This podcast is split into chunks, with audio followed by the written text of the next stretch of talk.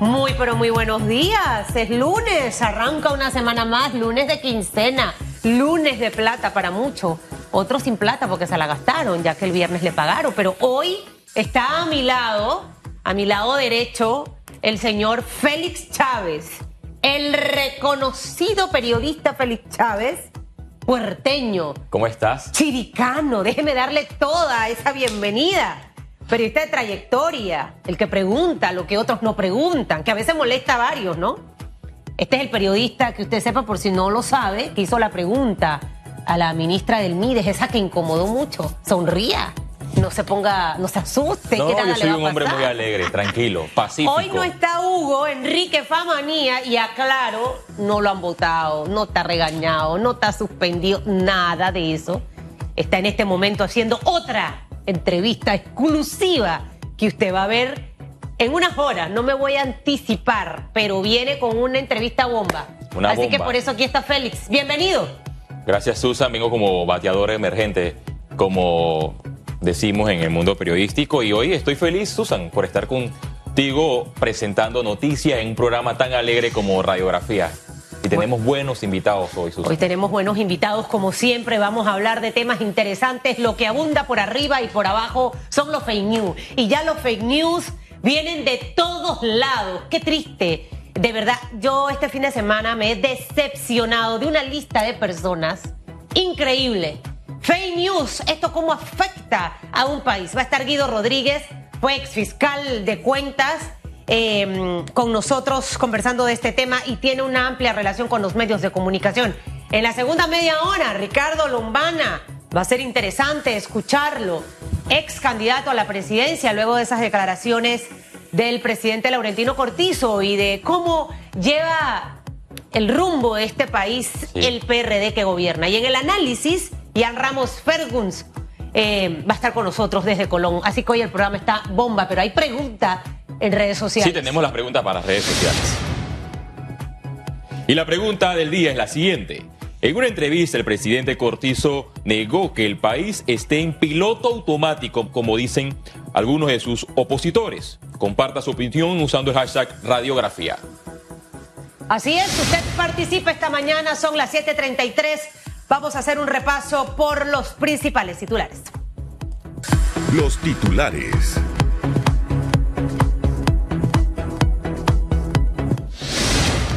Siete treinta y tres minutos de la mañana.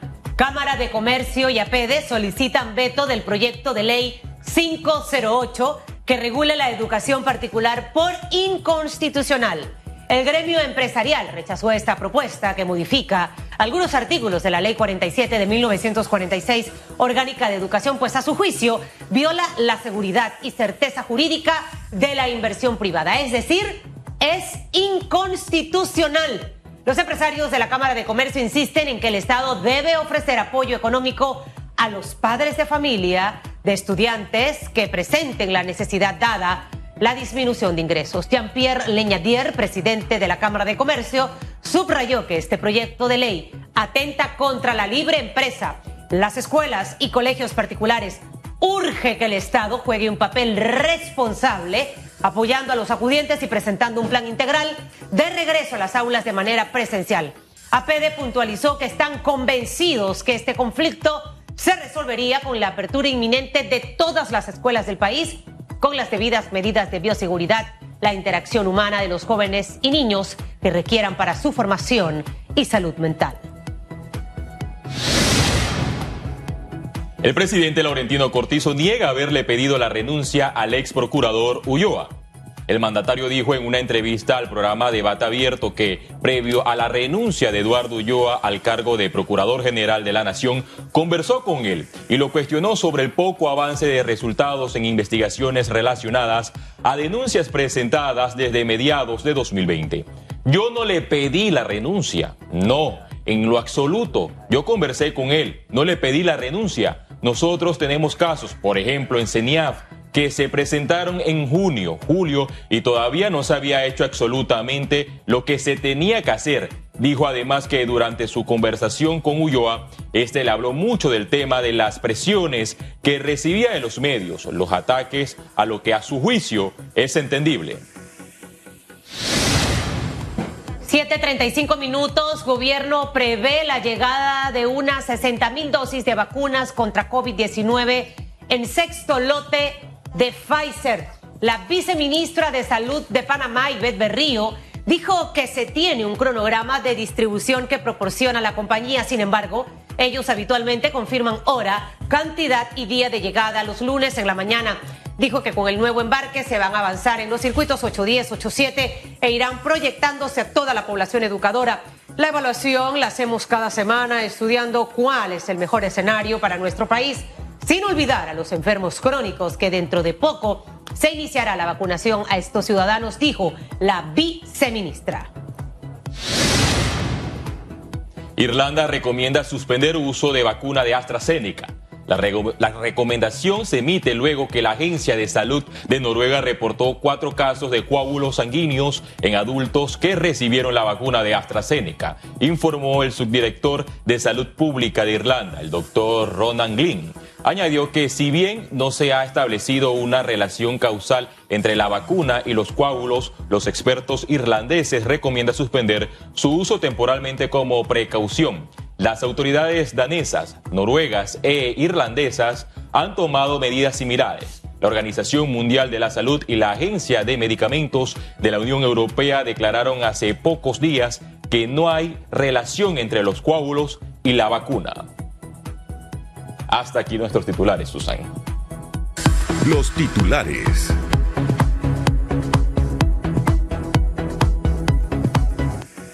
Son las 7:37 minutos. Vamos a empezar esta conversa de la mañana, Félix. Y definitivamente que el tema de fake news ha tomado muchísima fuerza en las últimas semanas. Tristemente, el país vive en esa zozobra de incertidumbre si es cierto o no es cierto. Y para profundizar un poco en este tema, está con nosotros Guido Rodríguez, fue ex fiscal de cuentas en la administración pasada y tiene una amplia experiencia relacionada con el tema de los medios de comunicación. Y la información veraz es importante en estos tiempos, eh, señor Guido. La población panameña está a veces en una encrucijada de cosas falsas que se publican, otras que pueden ser ciertas. Lo, importante de, esa, de ese manejo en esa línea tan delgada y todos los días, todas las semanas, y lo más triste es que esto ya no solamente se relaciona hacia grupos políticos, ya hay otros grupos que también han agarrado este mismo estilo de desinformar. ¿Preocupa lo que ocurre en el país? Sí, buenos días, Susan, buenos días, Félix. Un gusto estar con ustedes. Efectivamente, eh, los fake news o noticias falsas difundidas a través sobre todo de redes sociales eh, son un fenómeno eh, conocido, un fenómeno que no es de ahora. Desde que se lanzaron al, ciberespacio, las redes sociales, comenzó la industria, por así llamarla, de la fábrica de noticias falsas o fake news, o fake news. Eh, los llamados call centers, eh, llamados así eh, popularmente, que no son más que espacios en donde personas que se dedican a fabricar noticias falsas con algún propósito generan un impacto en la población. Eso ha tenido repercusiones no solamente eh, en Panamá, sino en todas partes del mundo. Recordemos las elecciones de, los Estados Unidos de, eh, cuando compitieron Hillary Clinton con Donald Trump. Hay una masificación de noticias falsas para tratar de influir la voluntad de los votantes estadounidenses. ¿Qué se puede hacer para contrarrestar estas noticias falsas? Bueno, hay que aplicar eh, cuatro criterios.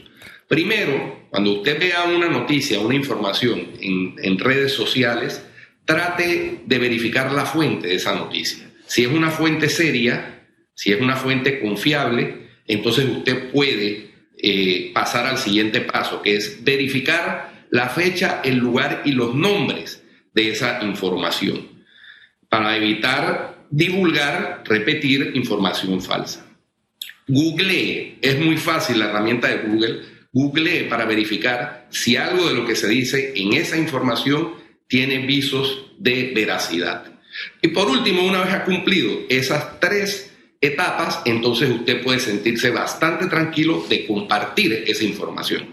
Pero si usted lo que hace es que le llega cualquier información y usted la reenvía y la repite, va a causar probablemente un caos. Susan y Félix, lo vimos el viernes de la semana pasada, el viernes de la semana antepasada, en pleno proceso de vacunación, algunas personas sin mayor oficio difundieron que se estaba vacunando a todas las personas en los centros de vacunación, primero en San Miguelito y después en el circuito 88 en la Belisario Porras y la Escuela Isabel Herrera Valdía. Cuando la información real era que solo se estaba vacunando a las personas mayores de 60 años de los respectivos circuitos. ¿Qué ocasionó esa difusión de fake news?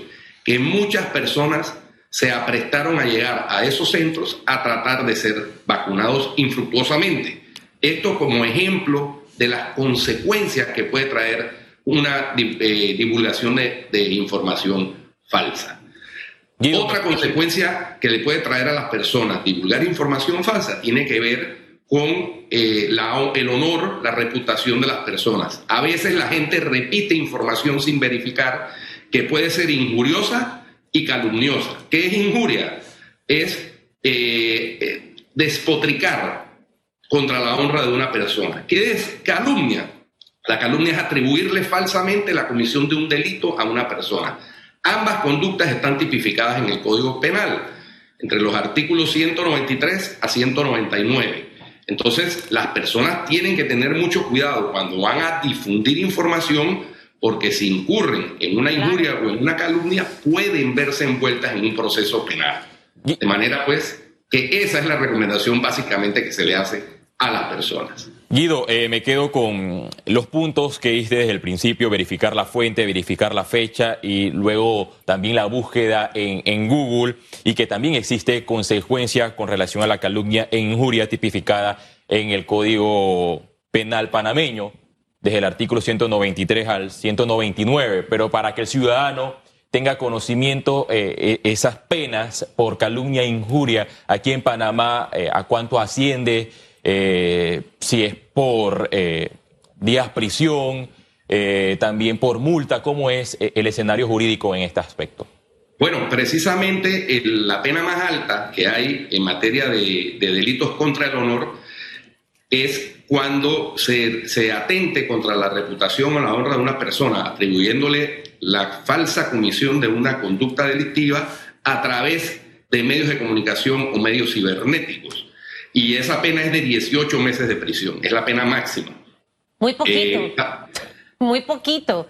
Eh, ¿Sabe? Al final de 18, 18 meses, ahí estamos hablando de, de, año y medio, pero los daños que al final esto le ocasionan a una persona, eh, Guido, por el tema de calumnia, son muchísimo más allá y difícil a veces de recuperar.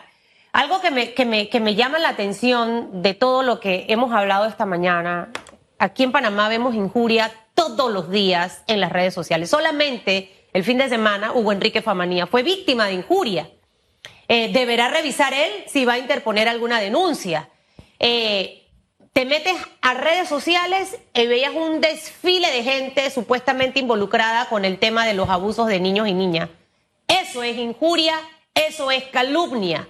¿Qué hacemos frente a este tipo de personas? Porque personas, grupitos, ya más otros han evolucionado, estamos hablando de call center, y, al final gente a la que tristemente tengo que decir yo le tenía respeto y credibilidad, se me han desmoronado así porque han hecho exactamente lo mismo que otros grupos a los que ellos señalaban.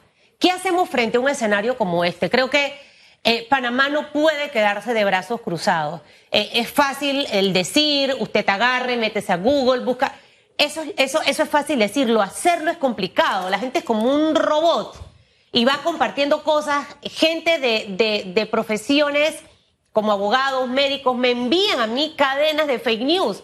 Y al final esto no tiene nivel cultural ni social, eh, ni político. Aquí entra mucha gente. Controles. Hubo una iniciativa de delito cibernético en la pasada administración. Agustín del Rosario, de hecho, trabajó un borrador. ¿Hacia dónde debemos ir para tratar de ir controlando esta fábrica de noticias falsas que se ha hecho muy común en Panamá? Bueno, aquí tengo que puntualizar eh, específicamente porque pusiste el ejemplo de Hugo Enrique Famanía, y tengo que decir que hay reconocido a nivel internacional desde el año 2000 unos estándares especiales tanto para las personas que se involucran voluntariamente en asuntos de interés público como para eh, las personas que, que, están en la palestra pública, le hace periodistas, actores, actrices, cantantes, políticos, etc. Y ese estándar distinto tiene que ver con que en aras de la defensa de la libertad de expresión, esas personas están expuestas a un mayor escrutinio, como es natural, por parte de la sociedad. Y tienen en tal, en tal circunstancia que ser más tolerantes a la crítica, incluso la crítica agria, la crítica que puede ser injusta, que puede ser desproporcionada. Crítica Entonces ahí, ahí la Comisión Interamericana de Derechos Humanos recomienda y ha recomendado desde el año 2000 unos estándares a los estados.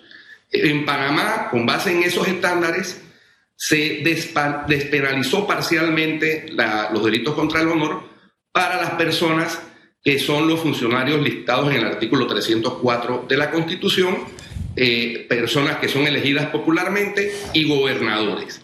De manera que ellos pueden accionar, pero solo en la vía civil, en defensa de su honor, no en la vía penal.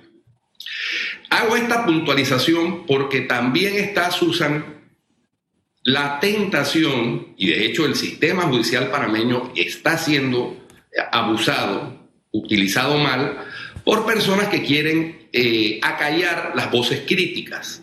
Entonces se utiliza el sistema judicial, especialmente los delitos de injuria y calumnia, los delitos contra el honor, para tratar de eh, acallar las voces críticas. Esto fue estudiado también en Estados Unidos desde los años 80 y se produjo como resultado de esos estudios una legislación anti-SLAP. ¿Qué, ¿Qué es SLAP? SLAP son las siglas en inglés de los juicios estratégicos para acallar la participación pública. Strategic Lawsuit Against Public Participation, SLAP. Y se produjo legislación para evitar que el sistema judicial sea abusado por estas personas que lo que buscan es acallar las voces críticas. Ojo, las personas, las personas que no están en esa situación pueden acudir a la jurisdicción penal para hacer valer el derecho a la honra y además pueden accionar dentro de la jurisdicción penal civilmente. Ya eso se, es, es de común recibo. Cito interrumpir. Las voces críticas las necesita el país pero voces críticas con credibilidad, porque ojo, ahí hay una línea muy delgada de cosas que ocurren y al final en eso es lo que no podemos caer. Si bien es cierto, la libertad de expresión juega un papel fundamental, también está el respeto hacia los demás. Por eso vuelvo a mi pregunta. ¿Hacia dónde debe ir Panamá para tratar de controlar esto? Porque yo que he sido crítica del papel que han jugado algunos grupos de los partidos políticos, también tengo que hacerlo hoy cuando veo a grupos no políticos, supuestamente, que también están en esa línea. Entonces, la tranquilidad social del país es necesitada en este momento y no podemos seguir jugando con eso, porque así como la gente fue a ponerse la vacuna, aquí hemos tenido muchos fake news de otros temas, con temas de salmonella en la carne, notas de voz que circulaban, un montón de cosas. El país no se merece eso. Entonces yo creo que como eh, país ya tenemos que ir enrumbando cómo vamos a manejar este tipo de situación que puede cada día ir afectando más la credibilidad, la confianza y esa paz social que necesitamos como panameños. Todos los días hay fake news. E, esto, esa fábrica ya tiene que ponérsele como un stop. Bueno, la, la vacuna de, contra los fake news la tiene cada uno en su poder. Eso es así de sencillo. O sea, el, el ciberespacio, Susana Elizabeth y Félix, no se puede controlar, porque sería atentar contra el libre flujo de información. Y eso en una democracia es inadmisible. Los países que controlan su ciberespacio son los países que son dictaduras, que no permiten incluso que haya libre circulación de determinada información. La vacuna contra el fake news, contra las fake news, la tenemos cada uno de nosotros. Por eso digo las recomendaciones y no repetir esos, esos fake news. Y también cuando las personas están sometidas a un estándar normal por ser ciudadanos particulares común y corriente, sientan que su reputación, su honra está siendo objeto de un ataque desmesurado, pueden acudir a la instancia penal y pueden reclamar civilmente. ya se han visto en Panamá eh, eh, reclamaciones millonarias por, por afectaciones a la honra y al honor. O sea que no es exclusivo de otras latitudes. La recomendación sigue siendo la misma. No difunda noticias que usted no está seguro que sean ciertas. No difunda versiones sin confirmar. Y por supuesto, nunca difunda algo que parece ser injurioso o calumnioso, porque puede usted, con el solo hecho de dar un forward, un reenvío, quedar involucrado en un proceso jurisdiccional penal. Y eso es un dolor de cabeza para cualquier persona. Guido, también hay un debate sobre si se debe o no despenalizar los delitos de calumnia e injuria en medio de esta pandemia de noticias falsas que cada vez crece y como tú lo has dicho, hay que verificar la información antes de publicarla. Por ejemplo, la Sociedad Interamericana de Prensa en 2019 recomendó a Panamá despenalizar la calumnia e injuria y también dentro de esas recomendaciones exigió que estas causas sean llevadas exclusivamente en jurisdicciones civiles con los debidos topes e indemnizaciones. Esto sería adecuado con esta recomendación de la, de la CIP Tú como eh, hombre relacionado a los medios de comunicación y también jurista, ¿cómo ves este escenario? Bueno, esa es una recomendación que, reitero, eh, hace la CIP con base en el estándar internacional recomendado desde el año 2000 por la Comisión Interamericana de Derechos Humanos, en aras de promover un ejercicio libre de ideas y de flujo de información en una sociedad democrática. Eh, la, la Comisión Interamericana de Derechos Humanos y en su caso la CIP han considerado que con las acciones civiles es suficiente para proteger y reivindicar el honor de las personas y que las sanciones penales vienen a ser desproporcionadas, es la opinión de ellos. Entonces lo que hemos hecho en Panamá y se logró en Panamá en el Código Penal vigente del 2008 fue una especie de despenalización parcial solo para ciertos grupos de funcionarios que son aquellos funcionarios que tienen que presentar, funcionarios con mando y jurisdicción, básicamente, que tienen que presentar la declaración jurada de, bienes patrimoniales al inicio y al final de su gestión, de acuerdo con el artículo 304 de la Constitución. La redacción del artículo no fue muy feliz, muy afortunada, porque lo que quedó fue como que sí se puede adelantar, pero no se impondrá la acción penal, eh, la sanción penal. Entonces, eh, la recomendación es que la honra la reputación de las personas estén protegidas solo civilmente para ese tipo de personas que se someten a un estándar distinto. Para el resto de los ciudadanos, la recomendación es que se mantenga la protección penal. ¿Y eso por qué? Porque es que hemos visto cómo funcionarios con mando y jurisdicción o exfuncionarios que han tenido mando y jurisdicción acuden a la institución del derecho penal para tratar de callar a los críticos no en defensa de su honor y su honra, que lo pueden hacer porque como son personajes públicos, pueden defenderse, tienen acceso a los medios, pueden dar su versión sin necesidad de acudir a, las instituciones del derecho penal. Pero lo hacen, como, como digo, no con el propósito de defender su honra, sino con el propósito claro y manifiesto de acallar las voces críticas. Esto se ha visto, por ejemplo, con los activistas. Ustedes recordarán cómo a una activista medioambiental eh, panameña fue demandada por defender el medio ambiente, increíblemente. Fue demandada por calumnia e injuria, eh, por personas que estaban en contra de lo que ella hacía, que era la defensa de los bosques del Darién. Entonces, esta es, por eso digo que hay que ser muy cuidadoso, porque una cosa es rechazar, evidentemente yo lo rechazo también, que se juegue con la reputación de las personas. Y otra, y hay, una pequeña línea, delgada línea, Susan y Félix, es irnos al otro extremo, porque sería atentar contra la libertad de expresión y el libre flujo de ideas. Y eso en una sociedad democrática es inadmisible. 100% de acuerdo con el tema de la libertad de expresión, pero así como queremos tenerla, quienes hacemos uso de ella, tenemos que ser muy respetuosos, tratar de, de no creo en el periodismo 100% objetivo, pero sí cercano a eso, porque lo que predico lo debo practicar con mi ejemplo. Es ley básica de la vida. No me respondió el señor Guido si el proyecto de ley en su momento que se trabajó en administración pasada debe revisarse, debe retomarse, eh, siente que lo que hay hasta ahorita es lo, lo, lo que necesitamos o se puede ampliar más, siempre y cuando sea una ley que sea un balance entre ambas cosas, que no atentemos contra la libertad de expresión, pero que tampoco se preste para que esté ese desprestigio tan común que vemos hoy día en una cantidad de redes sociales, desde Facebook, Instagram, Twitter y YouTube. Sí, Flor, eh, Susan, siempre es posible mejorar la legislación vigente. Y evidentemente hay una serie de conductas que se producen en el ciberespacio que no están siendo objeto de legislación y de regulación. Eso siempre es posible. Lo que digo es que hay que tener mucho cuidado con ir a establecer eh, restricciones que no son típicas de los países democráticos. Eso, esa es la consideración que hay que tener. Cuando usted quiera eh, eh, darse una vuelta por el ciberespacio en Corea del Norte, en China, en Cuba, va a tener limitaciones que los estados ponen. Eso no es de buen recibo en una sociedad democrática. Bueno, muchísimas gracias a Guido Rodríguez por haber estado con nosotros. Este tema da para mucho más análisis, Félix.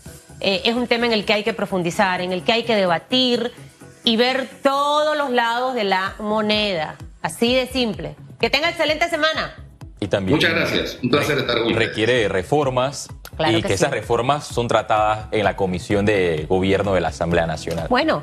Eh, hay que empezar a hablar del tema. Yo creo que ya llegó el momento de empezar a trabajar en detener esas fábricas de noticias falsas. Aquí es fácil desprestigiar la honra de una persona, inventar cosas eh, y al final qué consecuencia hay para esos o esa persona que se dedica a hacer este tipo de trabajo. Creo que hacia allá está, está el trabajo que tiene que hacerse. Vamos a hacer una pausa. La pregunta va a seguir ahí en redes para que usted pueda participar y vendrá el señor Lombana. Me gustaría escuchar a Lombana hablando del fake news, ¿sabe? Él también tiene trayectoria como presentador. no, y estuvo muy relacionado con los, temas de comunicación social, fue trabajó en el diario La Prensa y en otros medios de comunicación. Así que hacemos una pausa, usted no se vaya, está con el mejor programa de las mañanas, Radiografía.